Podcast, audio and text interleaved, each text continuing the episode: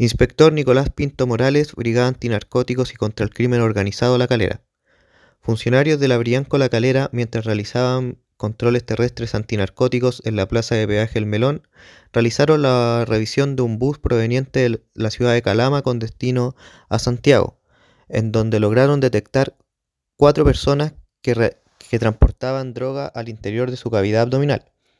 Estas personas transportaban la cantidad de 280 ovoides contenedores de clorhidrato de cocaína, con un peso de 3 kilos 115 gramos.